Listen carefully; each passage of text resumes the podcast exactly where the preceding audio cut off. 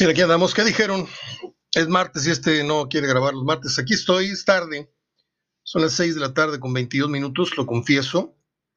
Hicimos nuestras habituales vueltas del martes, que es ir a, a dejar ropa a la lavandería, hacer unas compras al súper, además de los viernes, y ir con la costurera. Y se nos hizo tarde, salimos a las 2, regresamos a las 5, entonces estoy grabando después de recopilar algo de, de temas en tanto efemérides como el contenido habitual de fútbol. Soy Mario Ortega hablando de fútbol, por cierto, para los que están apenas familiarizándose con el concepto, a la gente que está invitada a escuchar unos días el programa y a los que van de salida, a los que pues no les interesa y pues tampoco quieren apoyar, etcétera.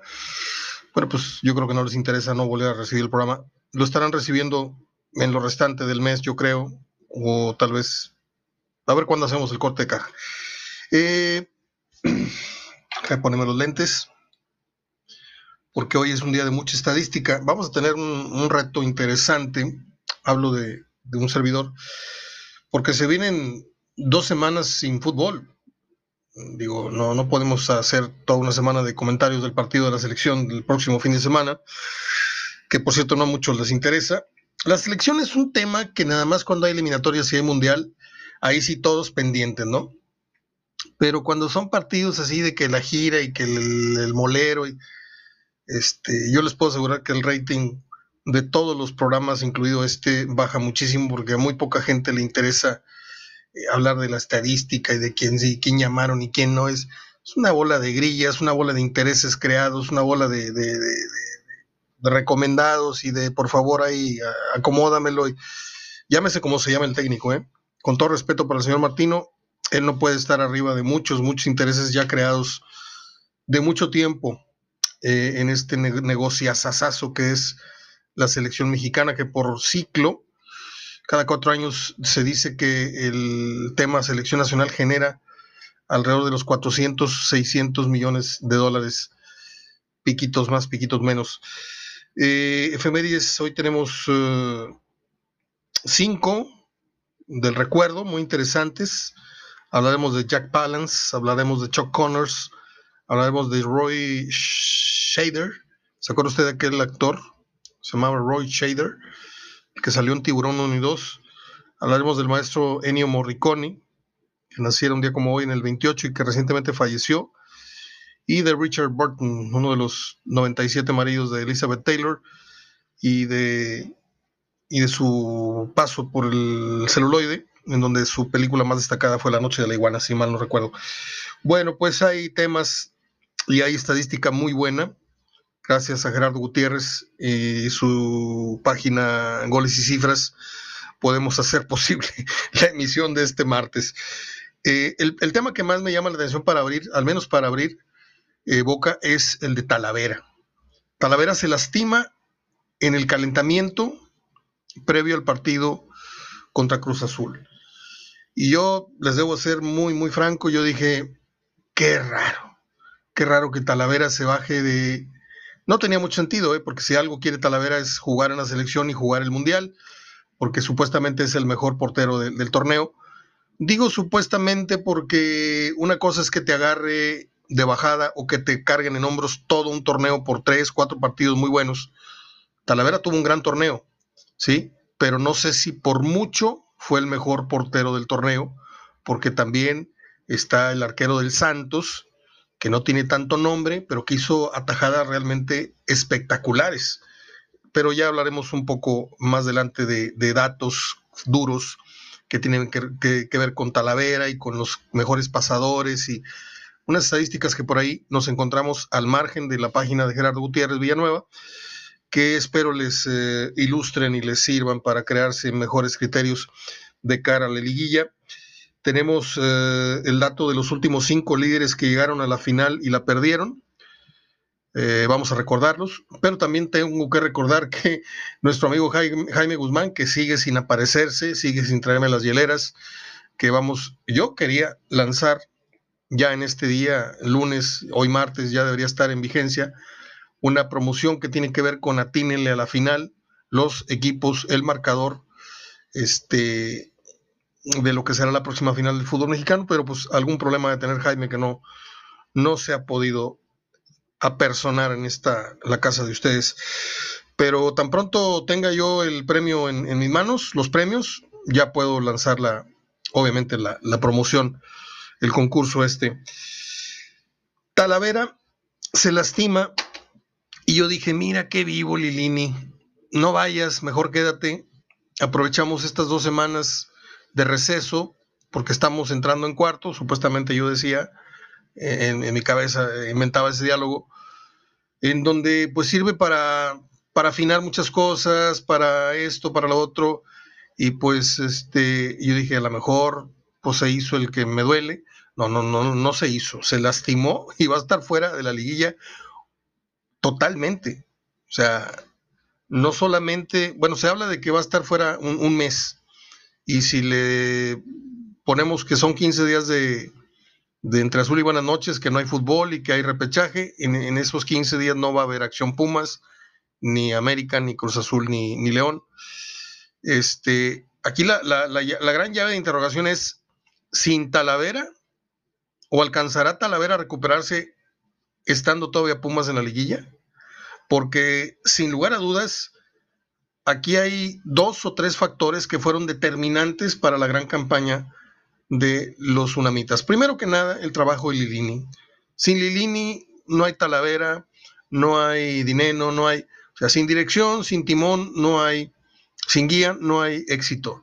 Este, está bien que los futbolistas son los que deciden, son los que eh, determinan el rumbo de los partidos de una temporada, pero si no están bien instruidos, si no están bien aleccionados, si no están bien motivados, pues termina siendo como un equipo de barrio, ¿no? En donde todo el mundo grita, todo el mundo juega como le da la gana, o como un partido sin árbitro, ¿no? Donde no hay leyes, no hay, no hay nada. Yo creo que gran parte del mérito de los Pumas, a los cuales estuvimos tumbando y tumbando, y no se cayeron nunca, y me da un gusto reconocerlo al aire, al menos yo, me da mucho gusto porque pues uno va con la lógica, ¿no? Dices, no, pues un técnico que viene de abajo, este, no traen gran equipo, se fue Michel, esto, el otro, pues seguramente no van a durar, y duraron. Y el segundo lugar, para mí, tiene el mismo valor que el de León. Así de fácil se la pongo, ¿eh? El mismo valor. Porque León no es extraño que sea el primer lugar, tiene ya tiempo siendo el, el mejor equipo del fútbol mexicano. Lo sorprendente es que un equipo que vaya por su entrenador de básicas y que tenga a un, número no, no, no, muy corto de jugadores canteranos alternados con uno que otro extranjero de mediano pelo, salvo, salvo dinero. Eh, en los demás no me va a decir usted que Pumas, este, los extranjeros de Pumas serían titulares en otro equipo, salvo dinero. O sea, ahí es donde quiero establecer esa, esa eh, diferencia. Entonces, para mí la temporada de, la UNAM es eh, distante. Todavía el UNAM que nos convoca a, las charlas de café, que nos convoca a, recordar aquellos grandes jugadores de varias épocas, porque una gran época de la UNAM es la de Caviño, Spencer, Spencer Muñante, eh, bla, bla, bla, ¿no? Este, Cándido, Cuellar, López Arza, el pareja, que me caía gordísimo, pero bueno, hay quien habla, habla del pareja López como un histórico de Pumas, yo no. Este, y la otra gran camada es la de España, Luis García, Campos, bla, bla, bla, bla, bla. Y los grandes jugadores que luego vinieron, ¿no? Como, como la Pantera Nava, como Félix Cruz, eh, Moreno, este, y todos estos que, que, usted conoce, pero de otra etapa. Creo que Pumas sigue sin, sin regresar a ese nivel de producción canterana. Ojalá y Lilini, y otra vez voy a insistir en que ojalá y Lilini se regrese a lo que mejor sabe hacer, porque esto es un éxito eh, efímero. Hoy eres segundo lugar, el torneo que viene vas a ser octavo, vas a ser séptimo, vas a ser décimo. Este, pregúntenle a Patiño. Patiño hizo un gran torneo y al siguiente lo votaron. Este Patiño a mí me parece un gran entrenador que no debería estar dirigiendo en la liga de ascenso, o como se llame ahora, este, de expansión, creo. Pero esto es, esto es de rating. Hoy Lilini tiene un gran rating Eh, su éxito no me, no me confunde. Yo creo que el éxito de él está en lo formativo, está en su calidad humana, porque usted lo ve en los festejos, se abraza con sus... Eh, no es el único, yo sé, pero se nota la calidez, se nota cómo se abraza, le toma la cara a los, a los jugadores con las dos manos, junta su frente con la de ellos. Hay mucho amor ahí, hay mucha, mucho paternalismo, y es porque él los tiene desde bebitos, comillas, bajo su custodia. Y él tiene que regresar a seguir produciendo esos jugadores que tienen forzosamente más adelante que rendir en el primer equipo, aunque sea con otro entrenador. Ojalá y, no lo convenza el dinero, ojalá y no lo convenza, no lo seduzca, porque creo que no, no, lo, no lo ha seducido hasta el momento, le está firme en la idea de regresarse al puesto que, le, que mejor sabe hacer. Pero ese es el tema con el que quería abrir hoy. Le pregunto yo a usted, ¿es Talavera el factor que determina el corto o el largo recorrido que tendrá Pumas en la próxima liguilla? Y de regresar, regresará en óptimas condiciones o habrá un bajón en el nivel de Talavera, porque cuando un, equipo llega a una liguilla, hay dos santos a los que le reza el entrenador y el dueño, el directivo y la afición al portero y a su centro delantero. A tu portero para que te, te siga salvando goles y a tu delantero para que siga siendo el factor que marca diferencias, como el caso de Dinero ante Cruz Azul. Eh, es una gran interrogante. Hay varios equipos mentalmente muy fuertes. Uno de ellos es Pumas, otro debe ser León por haber terminado primero y haber tenido una gran campaña. Y dígame qué otro equipo trae ese nivel de mentalidad aparte de estos dos. Tigres, Monterrey con dudas, América, gran torneo. Creo que América es segundo, ¿no? Estoy diciendo que Pumas es segundo, me quedé con esa idea, perdón. Eh, pero igual, el, número mm, sale sobrando. Pumas hizo un gran torneo y para mí es la revelación del campeonato junto con su entrenador, que me cae muy bien ese señor, pero muy bien. Me encantaría tomarme un café y prender una grabadora, este, porque hay de tener muchas, muchas lindas anécdotas. Los últimos cinco líderes que llegaron a la final y la perdieron. Pumas, a propósito de, en el Apertura 2015, Monterrey en el Clausura 2016, si mal no recuerdo, esto fue ante, ante Pachuca y la de Pumas en el 2015 debe haber sido ante Tigre seguramente. Eh, Monterrey en el Apertura, repite, como otro de los equipos líderes que perdieron la final, en el 17 ante los Tigres, obviamente. En el Apertura 2018 el Cruz Azul, que la pierde ante el América, si mal no estoy.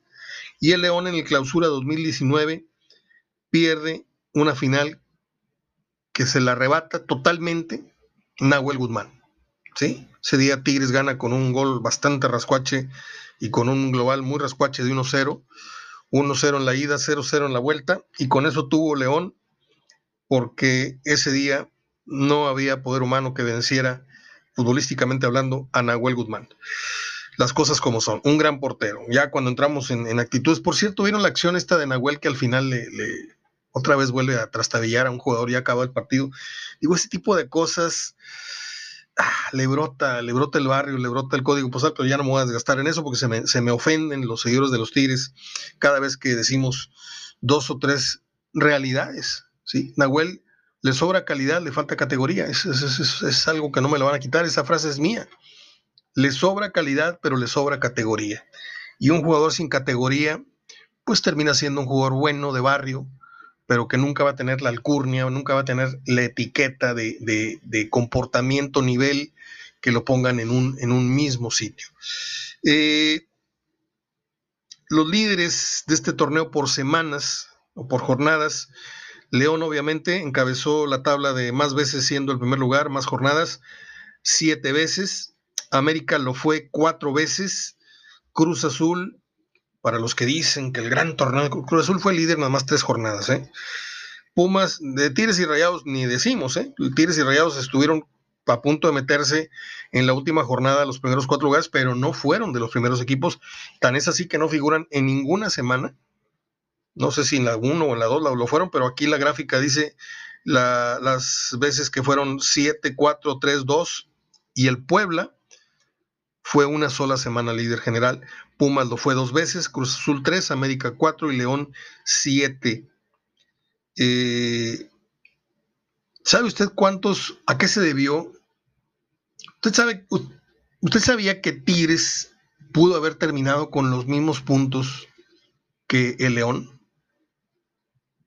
Y ya parece que oigo a mi compadre ya desde la capital. Sí, si mi abuelita tuviera ruedas, no sé qué. No, no, no, no. No estoy hablando de supuestos tontos. Estoy hablando de los goles que Tigres recibió en tiempo de compensación, dejando ir triunfos que tenía ya amarrados. Al 92 con 23, gol de Alexis Canelo. Al 90 con 37, gol de Carlos González. Al 96 con 37, gol de Miguel Sansores. Al 92 con 58, gol de Jesús Angulo, que lo metió con el talento que tiene. Al 94-43 Sebastián Córdoba y al 94 con 59 Germán Conti. Haciendo la sumatoria, de estos goles, de no haber permitido Tigres, los felinos habrían ganado 12 puntos más de los 28 que ya tienen y eso hubiera dado la sumatoria de 40, los mismos que hizo León. Ahora, si usted me dice, si León no hubiera fallado, esa es otra historia. Pero yo lo que quiero decirle es que Tigres dejó ir un gran torneo, no porque lo superaron, no porque, sino por descuidos. Porque cuando tú permites un gol en los últimos 5, 10, ya no se diga en tiempo de agregado, es porque realmente no estás totalmente concentrado. Es cuando más debes de, meterte al juego. Y yo no estoy hablando de, de meter el camión atrás, no estoy, hablando de jugar con criterio la pelota, no perderla, no, no regalar faltas tontas, no regalar tiros libres, obviamente no regalar penales Tigres tuvo un torneo extraño, porque por un lado pudo rayar un torneo de 40 puntos y por otro lado se comportó como un equipo totalmente ingenuo, totalmente novato, porque solamente a un equipo novato, comillas, le meten seis goles en un torneo en tiempo de compensación. Información de Gerardo Gutiérrez, estas cifras que le acabo de dar. Eh, se viene el repechaje, pero habrá que esperar. No hay fútbol este fin de semana más que el de la selección. Y luego el otro, hasta el fin de semana empezaría el tema del repechaje. Creo que Monterrey juega el domingo, según lo que estoy viendo el anuncio de Fox. Y, Santos más tarde con Pachuca. Monterrey va con Puebla. Los campeones que han sido venidos del repechaje son los Tuzos del Pachuca en el invierno del 99. Creo que ese día se coronaron en el Estadio Azul con el gol de Glaría que le pegó en los cascarones y, pues fue el título que disparó a Javier Aguirre para, pues para que ya dijera, yo, aquí ya cumplí, ya me voy a, picar piedra a, Europa.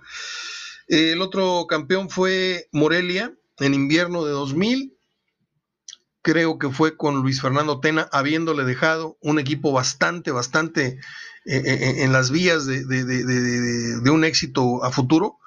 Tomás Boy, para los que dicen que Tomás, que no, ha ganado nada. Y habemos quienes no hemos ganado nada, pero hemos hecho cosas muy importantes en la vida. No todo es el trofeito, no todo es el diploma en la pared. Yo conozco mucha gente muy mediocre, muy mediocre en el periodismo, y no puedo decir nombres porque sería falta de ética y podría sonar a envidia, y no es envidia, ¿eh? Yo por eso no estoy en la asociación ni de cronistas, ni estoy en la asociación de locutores, ni estoy, porque es una bola de, ahí se, se premian unos a otros, ¿sí? Hoy te toca a ti, al otro le toca al, año, pero se los dan por, por rutinarios, porque están en el periodismo haciendo lo mismo hace 30 años, 40, y no han crecido, no saben redactar, no saben hablar, no saben, no se han tirado un gas periodísticamente que, uno voltee oye, qué buena nota, qué buen comentario, qué buena polémica armó este. No, ahí están como ratones de escritorio o, haciendo un programa que medianamente se escucha o no se escucha, pero no, este, recibieron su reconocimiento este año, fulanito, fulanito y fulanito, y para mí nunca, nunca han sido ni de la banca de mi equipo como los, titulares de, un, de, un, once de periodismo destacado. Eh, permítame. Ah, no, son 20 minutos. Este, no sé por qué me, me llevó el tema. Chivas.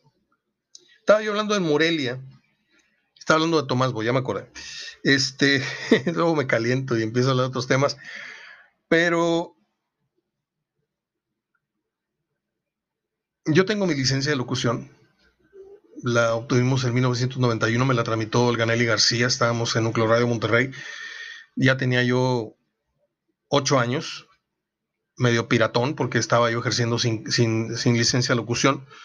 Y un día me mandó a hablar a Ganelli, que era la coordinadora de las tres emisoras de Núcleo Radio Monterrey, la ranchera Génesis y la, la estación que yo dirigía, Núcleo Deportes y me dijo, Mario, necesito acta, necesito fotos, así, así, te me cortas el pelo, no sé cuánto, no sé cuánto.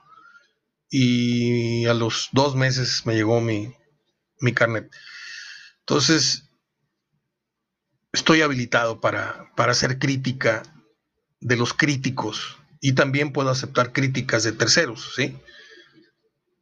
Pero yo no, no, no, no veo por dónde me pisen a mí un callo porque yo soy de los que más respeta este, este oficio soy de los que más se ha esforzado por ofrecer, con, perdón que lo diga, mejor ahí le paro porque puedo sonar bastante mal, yo lo sé que a veces sueno bastante mal, pero la, modestia es, este, a veces la hipocresía de los, de los agachados.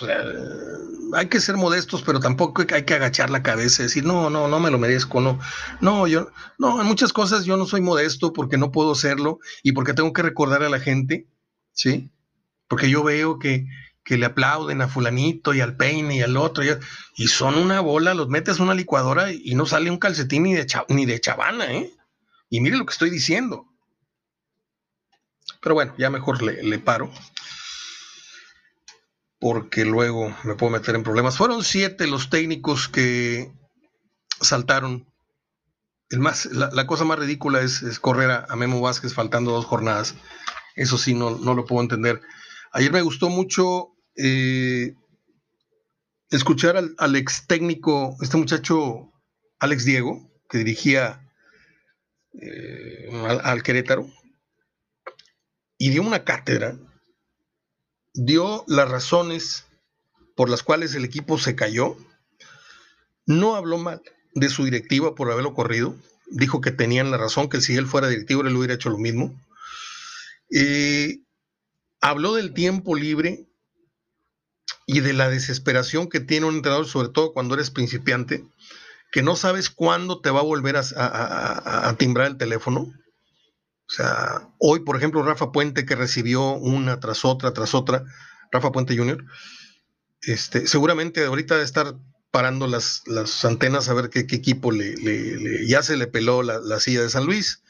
Este, y decía Alex Diego, no sabes cuándo te van a volver a llamar, y menos si no tienes un buen promotor, y menos si no eres, si eres mexicano, si eres extranjero, aunque vengas de dirigir al, Paletas y Esquimales de Ecuador, este, con eso te contratan, y aunque seas preparador físico y caes aquí como entrenador, también te contratan, porque hay un montón de trances ahí entre directivos, este, te doy un contrato de un millón, no sé qué, tú me das 300 mil dólares, y, y, pues total, el equipo no está para ganar nada, pero pues hay que poner un técnico, y así se hacen los arreglos, ¿eh? Así descarados son. Y decía este muchacho Alex Diego que él se va a preparar, que él tiene mucho fe, en mucho futuro por delante y tiene mucha fe en que pues le va a llegar una nueva oportunidad. Yo lo deseo que así sea porque no hay que olvidar lo que hizo Querétaro en ciertos pasajes de torneo. ¿eh? O sea, no todo es León, no todo es América, no todos son los ocho grandes. Hay detallitos, sobre todo hablando en el factor nacional, el factor de los mexicanos en el banquillo o en la cancha. Es un técnico mexicano en potencia, muy interesante. Le faltan como mil kilómetros en bicicleta para alcanzar eh, la experiencia que tiene hoy día un, un Nacho Ambriz, por ejemplo, que me parece el mejor técnico mexicano, a mí. A otros les puede parecer este, Piojo Herrera, a otros les puede parecer no sé quién. Pero yo creo que Nacho Ambriz es papá de los técnicos nacionales, es hoy por hoy, no porque León esté arriba, sino por, por cómo ha sabido plasmar ese conocimiento europeo, esa, esa, forma tan diferente. O sea, usted se imagina, vamos a jugar tantito al, al futurismo, o vamos a futurear. ¿Usted se imagina a Nacho Ambriz dirigiendo a Tigres con la calidad de jugadores que tiene? ¿Usted se imagina a Leo Fernández? Yo sé que el cambio de equipo y todo, pero pues no vino de Rusia a, México, o sea, el mismo idioma, mismo liga, ya está acostumbrado y de repente, de ser un jugador que corría 180 kilómetros, lo ves tú accionando con Tigres y lo ves jugando a 40 o, casi en zona escolar a 30 kilómetros. Dices tú, ¿cómo es posible que el Tuca Ferretti eh, voluntaria o involuntariamente haya frenado de esa manera a este jugador, la inercia que traía. ¿Cómo es posible que un sistema de juego de Ferretti no sea capaz de modificarse de alguna manera para producir el nivel, los espacios, eh, el ritmo que necesita este león rasurado que es el muchachito. Porque si me vienen a mí me dicen, no, es que hay jugadores que, que, son para equipo chico. No, yo creo que el que es buen jugador lo es en equipo chico y lo es en equipo un poco más grande. El que es buen jugador. El que es canchero ese nada más mete goles en su cancha y con equipos chiquitos, ahí sí es papá. Esos no son buenos jugadores, ¿sí? Esos son mentirosos, esos son jugadores, este, ¿cómo que le diré? ¿Se acuerda usted de aquel Gabri Rangel, uno que fue goleador de las Chivas? No sé si fue campeón de goleo, anduvo y luego ya se, se volvió loco, igual que la Chofis, y se fue al Morelia y de ahí se fue a la primera y desapareció, ¿sí? porque pues le hicieron creer al muchacho que era ya un gran jugador. Este no es el caso. ¿Por qué no ha funcionado? Yo creo que Ferretti, con todo el respeto que me merece, porque yo no sé más de fútbol que él, lo dejo clarísimo desde, desde el principio, para que no vayan a decir, ¿tú qué sabes, güey? No, yo no sé gran cosa comparado con lo que debe saber Ferretti, y menos si lo tiene en el día a día. Pero lo que sí me parece incongruente es que el mejor jugador del torneo pasado haya sido la decepción del presente torneo a nivel nacional. A nivel nacional. ¿Sí? Porque no es posible que de 10 te caigas a cero. A cero. No tiene un punto. Por ahí hizo dos, tres cositas, puso un centro pasado, no sé qué. Pero el equipo no, no supo generar un fútbol o la velocidad o no le sabe jugar al control. No, no sé. Francamente ahí sí me declaro incompetente para criticar a Ferretti porque no sé lo que tendría que hacer Ferretti, pero de que jala, jala. De que es macho calado el niño ese uruguayo, es macho calado. Pero en Tigres, si no empiezas desde uno por uno, uno, dos por uno, si no empiezas con las tablitas y luego ya después de un tiempo, ahora sí, vente a la clase de trigonometría. O sea, Ferretti lo está haciendo que pague piso que pague piso. ¿Y por qué está pagando piso? Porque a él no le importaba tener a Leo Fernández desde antes. Ahora, se tiene que quedar, porque Tigres ya se desforzó o se limpió se saneó, pero ya se fue Valencia, ya se fue Celarayán, que era un crack, que me parece que era más jugador que Leo Fernández, si me apuran tantito. Ya se fue este Vargas, ya van varios, ¿no? Valencia, Vargas, Celarayán, no creo que otro se fue.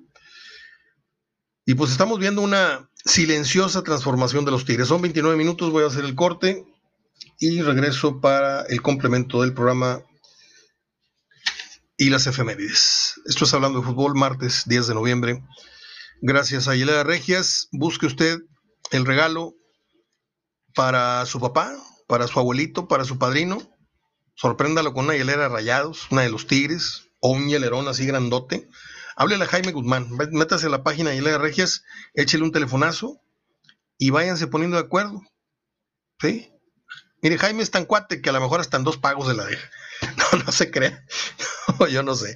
Este, pero Jaime lo ayuda, lo ayuda. Aquí la cosa es ayudarnos a hacer negocio, que él venda y que siga apoyando el programa también. Son 30 minutos, un brevísimo corte y regresamos. No se vaya.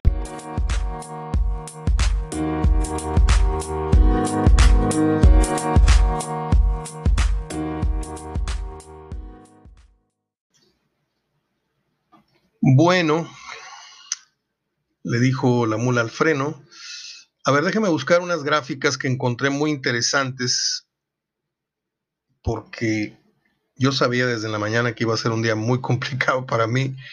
Como usted lo sabe, los martes para mí son muy, muy tediosos en esto de, de levantar un programa porque, pues si habiendo liga, es difícil un martes hablar de, de temas interesantes. Ahora imagínense no habiendo fútbol. Este, pero por aquí me encontré algo que dice 11 estadístico del Guardianes 2020. Talavera es el mejor portero del torneo porque tuvo 54 atajadas y 7.9 goles efectivos prevenidos. O sea que Talavera evitó 8 goles cantados y tuvo 54 muy buenas atajadas que no se sabe la diferencia entre por qué unos son goles prevenidos y otros atajadas, pero me imagino que son promedio de intervención y peligrosidad del tiro. Eh, Fernando Navarro, que fue el mejor lateral para mí, me gustó, los de León, de hecho, lo son, casi los tres jugadores de León encabezan esta lista, que son Tecillo, Moreno y Navarro. Navarrito tiene seis goles producidos y tiene 51 duelos ganados. Luego sigue este muchacho Johan Vázquez, que yo lo conocí pues, siendo un siendo Bambi, ahí en Villa Santiago, ahí vivía él cuando jugaban los Rayados. Iba yo a cenar al, negocio ahí de, de, Ixán, mi amigo Ixán, que tiene un, restaurancito que se llama La Cuadra, ahí en, la placita de, de, Villa Santiago, este, a de la iglesia.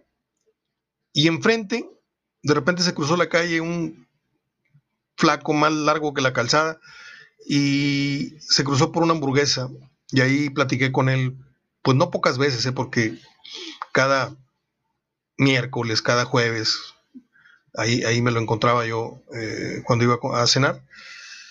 Bueno, pues Johan Vázquez figura en el 11 de estadísticos más importantes de la liga y yo sigo sin entender, aunque tengo alguna versión del por qué se deshicieron de, porque en los clubes a veces no importa qué tan buen jugador seas, anteponen qué tan buena persona seas y qué tan bien le haces al grupo. Y este muchacho tiene un problema de altivez muy, muy fuerte, que a lo mejor dentro de la cancha ayuda, que no te achiques ante el grandote, que no te achiques ante el extranjero, que no te achiques ante la experiencia. Ayuda que seas altivo, ayuda que seas arrogante, que ayuda que seas picabuches. Y este muchacho yo le he puesto especial atención, como suelo yo decirles, yo veo a veces el fútbol con una lupa y le puse mucha atención y a este muchacho le encanta andar picando buches, ¿sí? Hace como que hizo y no hizo y, te pica las costillas y te muele el balón y como que no quiere, te, te da un pisotoncito mientras va caminando. O sea, muy experimentado, dirían algunos. Él está en esta lista con 48 anticipos, 48 intercepciones y 24 entradas. No sé qué significa el término entradas. Tecillo está con 126 pases largos. Un jugador que rompía líneas y que daba muy buenos pases para el León, al menos lo dio. Y 934 pases precisos. El líder en ese sentido de los defensas centrales de toda la liga. Luego Moreno, que quiero pensar que es Jairo Moreno, 119 duelos ganados como lateral izquierdo y 194 pases en el último tercio de la cancha. O sea, se incorporaba y pasaba muy bien. Luis Montes, para muchos el mejor jugador del torneo, ¿eh? Luis Montes, 7 goles producidos y 60 oportunidades de gol creadas. Zambuesa, siete goles que él produjo y 40 oportunidades de gol que fueron creadas y fueron desperdiciadas. Un regreso muy importante fue el de David Cabrera, 7 goles producidos, 131 recuperaciones. Ángel Mena, digo, no es novedad que, León tenga mayoría en, este 11 estadístico del torneo. Tiene a, a Navarro, a Tecillo, a Moreno, a Luis Montes, a Ángel Mena y nada más. Ángel Mena tiene 12 goles producidos y 23 centros precisos. El Cabecita Rodríguez tiene 14, 14 goles producidos y el 29% de conversión. Aunque cerró muy mal el torneo y depende muchísimo de él, más que nada de él, y de que Corona no vaya a regalar la hora buena, porque le digo, un equipo confía en sus dos pies, que son los en los que se suele sostener de pie para aspiraciones serias, tu 9 y tu portero, tu 1 y tu 9. Eh, Cabecita Rodríguez, 14 goles producidos y 29 conversiones. Y, ¿cómo se llama este muchacho? Martín Rodríguez o M. Rodríguez, 7 asistencias, 24 centros precisos. Confieso que no sé ni quién es. Estoy viendo la foto ahí de un tipo con pelo platinado. A lo mejor es de Mazatlán, no lo sé. Déjeme buscar la otra, la otra estadística que también está muy, muy interesante, muy reveladora. A ver. Estoy esperando que se abran las, las gráficas. Que no se abren. Aquí está. Muy bien. Lo mejor y lo peor de Guardianes 2020. Mm. No, pues está bien marihuano esto. Intensidad de duelo. ¿Qué es esto? Remates bloqueados. Toques en el área. De veras, de veras. Mis respetos para la gente que hace estadísticas. Yo le entro un ratito a este tema y luego ya me rajo. En el torneo llevo cierto ritmo con estadística, lo digo, se me hace muy pesado. Este, hay que tener mucho oficio, pero cuando publiquen estadísticas, digan de qué se trata. Así como se lo voy a leer, así dice.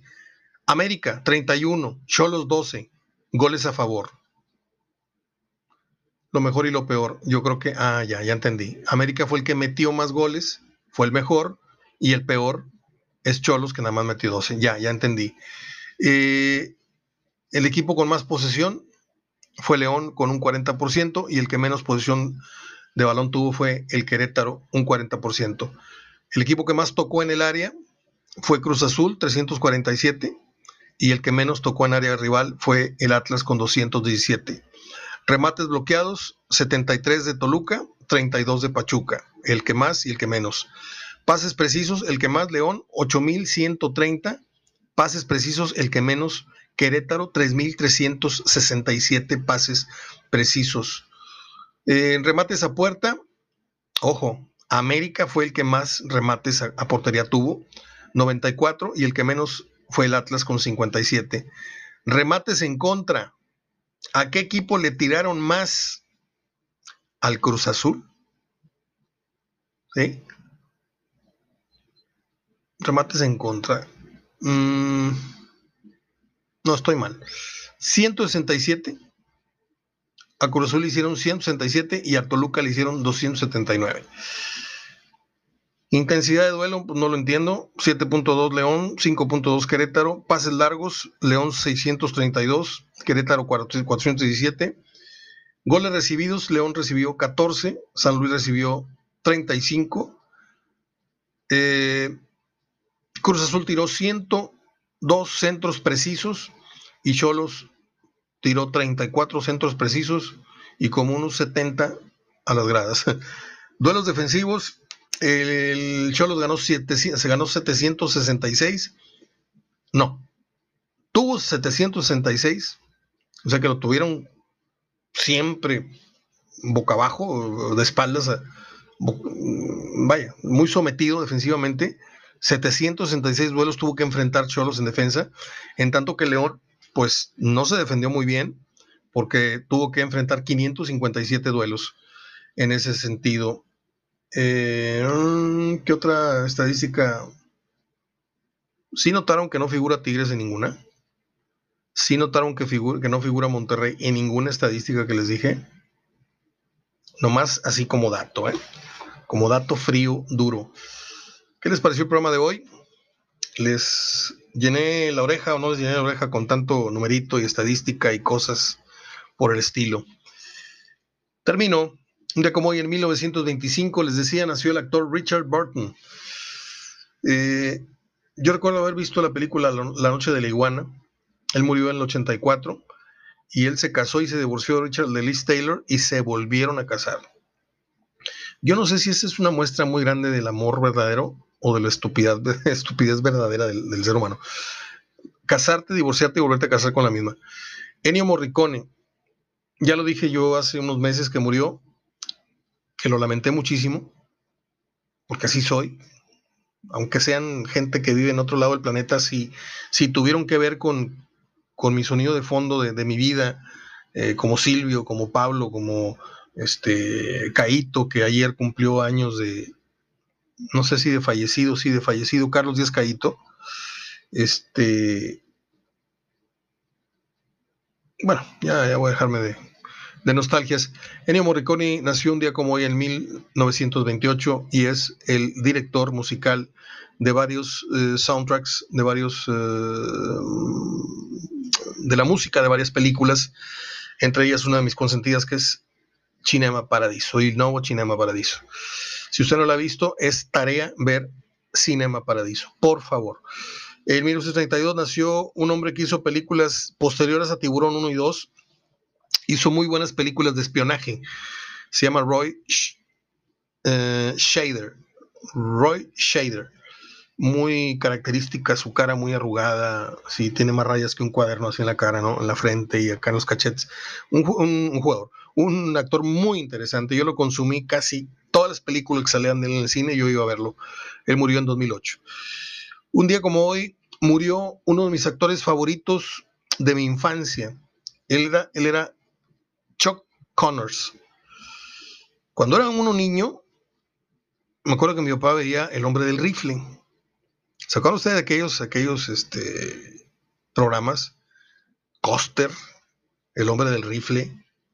¿Cómo se llamaba el otro al que le quitaban las, las insignias? Así que marcado, sufre su deshonor, que les iban arrancando. Me acuerdo, yo no sé qué, cuántos años tenía, ¿eh? Ocho, nueve, cinco, no sé.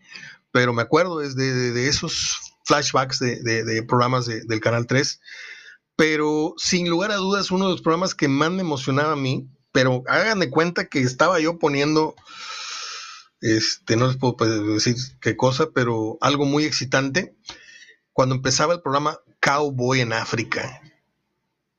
Era una música, unos violines así muy intensos y, una música de vaqueros, y sale Chuck Connors y el otro ayudante de él, que no me acuerdo si llamaba Toro o Negro, no sé cómo le decía, que era latino el actor, y salían lanzando unos antílopes, salían lanzando unos news a toda velocidad, y era emocionantísima la entrada del programa. Me encantaba ver esa, esa entrada junto con este, Comandos del Desierto, unos jeeps que andaban a toda velocidad así en el inicio del programa por el Sahara. Choconos, un tipo con un gesto adusto, una cara cuadrada, que yo creo que Toy Story se, pues bien se pudo haber tomado el modelo de la fisonomía de Choconos cuando era vaquero, porque yo lo encuentro muchísimo parecido. Un día como hoy murió Jack Palance. ¿En qué película salió Jack Palance? ¿En, sería en Ben Hur? Sí, ¿no? Sale en, el concurso este de los carruajes. Me acuerdo mucho de cómo, cómo se ríe así con la lengua casi de fuera. Una cara de villano fantástico. Pero yo lo recuerdo más en las dos, en la película que hizo con Billy Crystal, los uh, Cowboys Citadinos, algo así, City Slickers, algo así se, se llamaba la película. Los uh, Cowboys de Nueva York, algo así. Divertidísima. Son dos películas, las debe de usted de haber visto. Aquí las tengo yo en, en VHS, imagínese. Este, muy buenas. Ahí sale Jack Palance, que falleció un día como hoy en 2006. Y colorín colorado, yo el programa del martes aquí lo doy por terminado. Les dejo un abrazo de gol y a ver de qué rayos hablamos mañana. No hay fútbol y hay puras noticias patito de aquí a que llegue la liguilla. Pero usted sabe que a mí verbo no me falta. 10 eh, de noviembre, pues ya falta menos para que se acabe el año. Aunque va a pasar lo mismo el 1 de enero, vamos a ir con pandemia, pero vamos a hacer la idea de que se reseteó el año y de que algunas cosas van a ser mejores. Esa es la esperanza, esa es la fe. Y ahora que Pfizer anunció, el laboratorio Pfizer anunció que su vacuna, aunque ahorita ya no sabes qué es fake news y qué es, qué es realidad, pero vamos a, pensar de que en verdad eh, eh, la cura o la prevención del de, COVID ya viene en camino. Ojalá y no se nos vayan al baño con el precio de la vacuna, que seguramente así va a ser. Pero un día más es un día menos. Un día menos de vida que nos queda, obviamente. Un día más de, vida, de experiencia, de alegría, de pasión, de diversión, de oficio, de trabajo, de, tedio, de desesperación, de muchas cosas, diferentes casos yo tengo a mi alrededor. Pero lo que sí sé es que cada día que pase estamos más cerca de que esto termine. Porque le digo algo, yo no sé si llegue, y yo espero que sí, pero de que llegue yo con vida, pero de que esto se termina, se termina, ¿eh? Porque de estas, la humanidad ha salido una, dos, y no sé qué tantas veces adelante. Así es de que el COVID nos va a terminar pelando los dientes. Hasta mañana.